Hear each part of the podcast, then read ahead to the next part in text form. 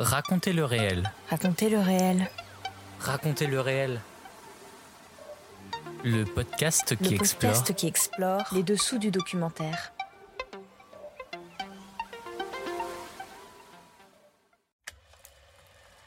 Hors série, le FIPADOC continue.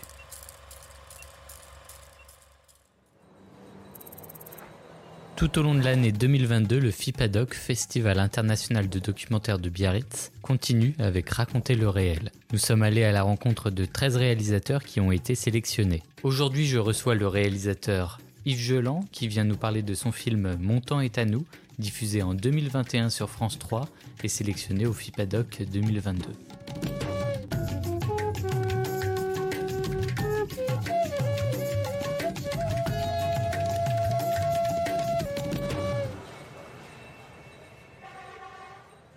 Bonjour Yves Geland. Bonjour. Pouvez-vous donc nous présenter un peu plus en détail euh, votre film Mon temps est à nous? Mais Montand, c'est un acteur, mais c'est aussi un chanteur. Et c'est aussi un homme public, un homme public au sens de ses engagements, de ses engagements publics et politiques. Euh, pour moi, c'est d'abord été le chanteur, c'était ensuite euh, l'homme politique, et enfin euh, l'acteur, chronologiquement dans ma vie.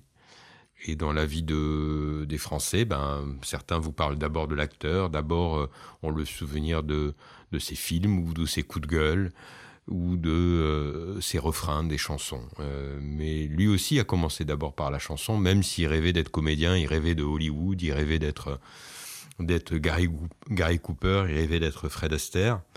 Et moi, je rêvais de le rencontrer quand j'étais enfant, quand j'étais adolescent. Et, euh, et voilà, je- j'ai réalisé ce film. euh, je tournais autour d'Yves Montand depuis longtemps. Maintenant, ça fait plus de 20 ans que je réalise des documentaires, presque 25 ans. Et dans presque tous mes films, je case Yves Montand. Parfois de manière subliminale, parfois c'est une affiche euh, au fond sur une archive, parfois c'est dans le commentaire du film, souvent c'est une chanson. euh, voilà, de manière, oui, plus ou moins subliminale, il y a Yves Montand dans mes documentaires. Euh, c'est presque un jeu, euh, mais je l'avais jamais affronté. euh, je m'en étais jamais emparé de face, j'allais dire. Et, donc, c'est à la fois la productrice du film et un ami qui nourrit la même passion que moi pour Yves Montand, Vincent Josse, qui est d'ailleurs le co-auteur du film, qui m'ont encouragé à, l'empoigner, oui. Et donc, cette fois-ci, c'est un film à la première personne, là, à la première personne du, pluriel, mon temps est à nous, mais c'est d'une certaine façon mon temps est à moi, mais mon temps est à moi qui n'est pas euh, exclusif, c'est un, un, mon temps est à moi qui devient mon temps est à nous, qui devient mon temps est à vous. Et, voilà, et donc j'ai finalement euh, décidé de faire ce film euh, en racontant cette passion d'enfance et combien cet homme qui a toujours été, oui, dès l'enfance ou dès l'âge de 13 ans, de manière euh, vraiment plus affirmée, euh, mon idole, mon héros, ma figure tutélaire, est, euh, est devenu un film. Et il a fallu attendre ses 100 ans, puisque mon temps a eu 100 ans en 2021, et les 30 ans de sa mort, ce double anniversaire, pour que finalement je, plonge, je saute du plongeoir. On ressent aussi bien dans le film que dans vos propos euh, une énorme passion euh, pour mon temps, pour cet homme. Euh, et j'imagine que vous avez été très heureux de pouvoir faire ce film. Comment est arrivée l'opportunité de, le faire? Bah, je, redoutais aussi bah, l'opportunité, ça a été quand même beaucoup, je redis l'insistance de Félicie Roblin, la productrice, et de Vincent Josse, co-auteur du film, et aussi de certains de mes amis. Et puis l'occasion, ça a été ce, double anniversaire. Et en gros, ils m'ont dit, bah, si tu le fais pas cette année, tu le feras jamais. C'était aussi une opportunité. hein. Une opportunité de, de, de, dire, parce qu'il y a eu euh, une rétrospective à la Cinémathèque, il y a eu une exposition à Marseille, il y a eu tout un tas d'événements liés à- aux 100 ans de sa naissance et aux 30 ans de sa mort. Euh, et on m'a dit, voilà, donc euh, c'est vrai que j'avais une sorte de prévenance, une sorte de trac aussi. Mais après, j'étais content d'y aller. hein. Effectivement, ça m'a fait très plaisir.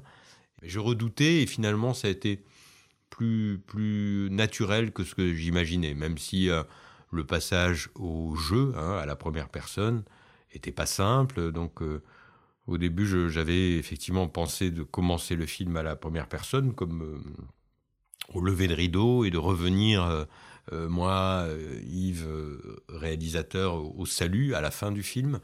La, plus grosse difficulté, ça a été de, de, parsemer le film sans que ça devienne un film sur moi, évidemment. Vous imaginez bien que les spectateurs qui ont vu le film, que ce soit à la télévision ou au FIPADOC ou, euh, ou au Festival de Cannes, puisqu'on a eu la chance d'être euh, sélectionné à Cannes, ils sont venus voir un film sur Yves Montand et pas sur Yves Geland. Donc, euh, mais donc, il, fallait quand même tenir cette écriture-là et trouver à, à, à, quelques moments du film, je sais pas, cinq ou six reprises un souvenir qui, faisait que euh, tout d'un coup ça ça parlait de ma passion, mais que c'était pas une passion euh, solitaire ou égoïste, mais euh, que d'une certaine façon, ces souvenirs-là, de l'Olympia, du disque de l'Olympia 81, d'une chanson, de la musique de Z de Théodorakis, enfin, du moment où je rencontre Place Dauphine, d'une question posée en direct à la télévision, toutes ces petites choses, ces je me souviens, puissent faire écho aussi dans la mémoire collective des Français. Montand, c'est un homme parti de rien. Est-ce que c'est ça, vous pensez, euh, qui en partie l'a amené à ce que les, Français se reconnaissent un peu en lui, comme vous, euh, vous avez dû vous reconnaître aussi en lui quand vous étiez jeune? Ou en tout cas, le prendre comme exemple oui, alors en tout cas, la vie d'Yves Montand et, la mienne sont quand même très très très différentes. Euh, voilà, donc je ne suis pas allé à Hollywood, j'ai pas, je n'ai pas eu d'aventure amoureuse avec Marilyn, mais euh, non, euh, trêve de plaisanterie. Ce qui est sûr, c'est que il a un destin romanesque. Donc euh, c'est en ça que, pas que le public peut se reconnaître en lui, mais qu'il peut passionner, c'est-à-dire qu'il a incarné le populo. C'est quelqu'un, effectivement, comme il le dit lui-même dans un des entretiens, qui vient du sous-prolétariat, du sous-prolétariat, et qui va devenir euh, le français le plus populaire euh, dans les années 70-80, qui, et qui aura une vie étonnante, pas très longue. Il meurt à 70 ans. Il y a le couple avec, avec Simone Signoret, il y a, il y a le fait qu'il va faire le, le, monde entier se produire dans des usines euh, URSS, comme euh, sur la scène du Metropolitan Opera de New York, où jamais des chanteurs dits de variété, euh, a fortiori étrangers, ne se produisaient. Donc euh, oui, c'est que c'est quelqu'un d'extraction très pauvre, qui est en plus un, immigré, hein, qui est né en Italie, en Toscane, et qui euh, va traverser le XXe siècle avec un destin euh, tout à fait hors du commun. Et précédemment, j'avais réalisé avec François Aimé comme co-auteur, et pas, comme, et pas Vincent Josse, qui est le co-auteur de mon temps, mais un film consacré à, à Charlie Chaplin. Et, Chaplin aussi a ce, destin euh, formidable d'un enfant euh, né presque dans la rue, en tout cas qui a fréquenté l'orphelinat et qui va devenir l'homme le plus populaire l'artiste le plus riche d'Hollywood. Donc euh, voilà, c'est à la fois romanesque et, romantique. Et effectivement, j'aime raconter l'histoire de, de, quelqu'un. évidemment, quand ça me touche d'aussi près, mais il y avait, euh, en plus d'avoir euh, des photos de mon temps ou des affiches de mon temps dans ma chambre d'adolescent à Carcassonne, il y avait aussi le poster de Chaplin. Euh, donc finalement, on ne fait que revisiter, enfin en tout cas, faire des portraits sur les gens qu'on aime. Mais on aime raconter ces histoires quand on peut tisser ces trois fils qui sont à la fois l'histoire d'un homme, l'histoire du siècle, et l'histoire du, cinéma et de la chanson.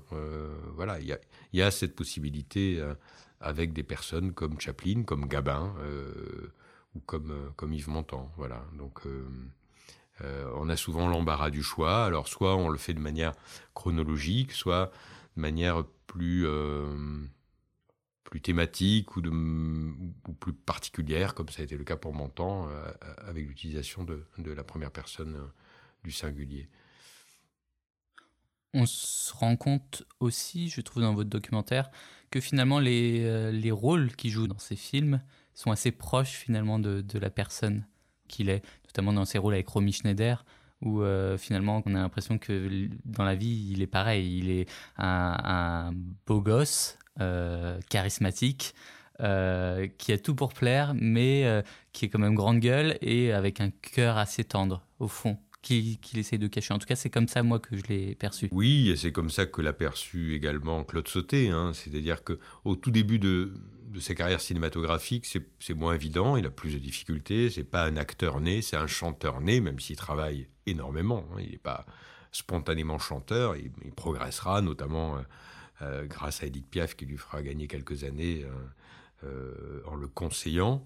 Mais enfin, c'est vrai qu'il y a des choses qu'il comprend immédiatement sur scène quand il est chanteur et même aussi acteur de théâtre, où il, jouera à deux reprises hein, au théâtre, mais qu'il aura plus de difficultés au cinéma. Donc euh, c'est vraiment la rencontre avec Costa Gavras et Claude Sauté hein, qui va finalement le, le, le, le révéler et euh, où il va progresser, et justement parce qu'il se sert de lui-même. Et ça, Claude Sauté notamment l'a compris. Alors, souvent on cite le personnage de César dans César et Rosalie, effectivement, Rosalie étant, euh, étant Romy Schneider, où, euh, et d'ailleurs, malgré tous les côtés antipathiques, colériques, insupportables, grand enfant, c'est vrai que Sauté s'est vraiment servi de mon temps, de l'italien, et, euh, dans des entretiens, Sauté le, raconte et euh, le reconnaît, hein, que, que, c'est lui également. Mais ça va être lui aussi, d'une certaine façon, dans Vincent, de, Vincent François-Paul et les autres. Certaines personnes qui ont très bien connu Yves Montand disent que dans Le Sauvage, un film de Rapneau euh, avec Catherine Deneuve, il y a d'ailleurs des extraits qui ont été montrés là au FIPADOC dans le, film que Virginie Linhart consacre à, Catherine Deneuve. On retrouve aussi Yves Olivier, on retrouve aussi Yves Montand. Euh, voilà. Et, puis, euh, il dit toujours que le, le, déclic, ça a vraiment été en, en 64, 65, euh, quand il tourne au compartimentueur avec son ami Costa Gavras, qui deviendra son ami. où vraiment il va se sentir à l'aise devant une caméra, même s'il avait joué avant ce formidable film euh, de Clouseau, euh, Le salaire de la peur. Et puis il y a eu aussi un autre film dont je ne parle pas dans le documentaire qui sera important pour mon temps, c'est euh, La guerre est finie d'Alain René. On en a parlé au début, donc vous étiez et vous êtes encore passionné quand même d'Yves Montand. comment réaliser un film quand on est passionné de la personne sur laquelle on, réalise ce film? Comment réaliser un film quand on n'est pas passionné par la personne dont on réalise un film? Je pense que moi, et c'est valable dans, euh, dans les documentaires euh, à base d'archives euh, ou dans, dans le, les films de tournage, je crois, ou alors si je l'ai fait, je, bah, je pense qu'à ce moment-là, le film était raté, mais je ne pense pas avoir réalisé de film sur des gens que je n'aimais pas. Voilà. Euh, et que ce soit le réel d'aujourd'hui, le réel d'hier. Votre podcast s'appelle Raconter le réel, donc effectivement on a l'habitude de dire que, le documentaire c'est le cinéma du réel, et je m'intéresse autant aux réalités d'hier qu'aux réalités d'aujourd'hui. Donc les réalités d'hier, c'est euh, bah, c'est par exemple le film sur mon temps, c'est un film tout archive, et puis parfois je pars avec ma caméra et je filme euh, une histoire en train de se raconter, étant entendu que les tournages d'aujourd'hui sont les archives de demain. Donc euh, finalement, euh, voilà, à quel moment un tournage devient une archive?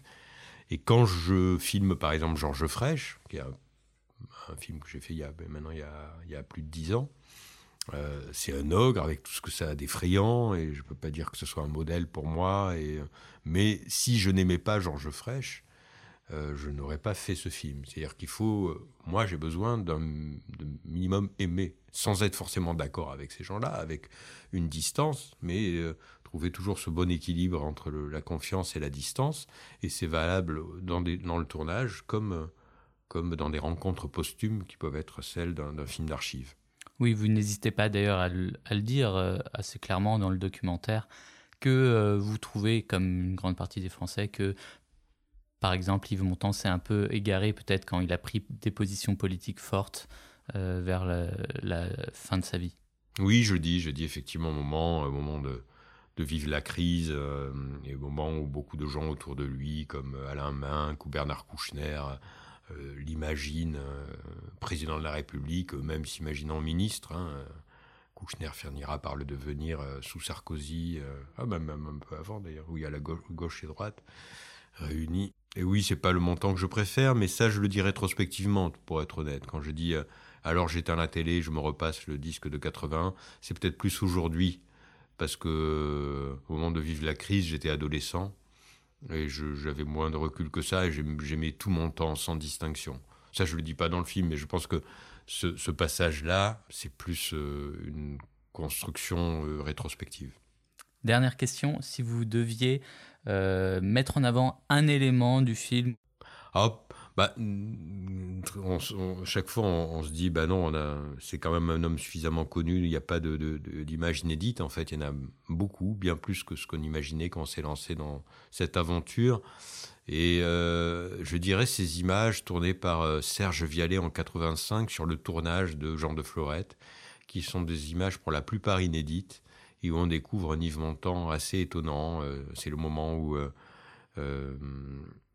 où, Simone Signoret est en train de mourir et, euh, où Montand euh, euh, est un peu face à lui-même, face à son miroir et, réfléchit à, la mort, à l'existence, à savoir qu'est-ce qui guide l'existence. Est-ce que c'est les viscères ou est-ce que c'est le cerveau?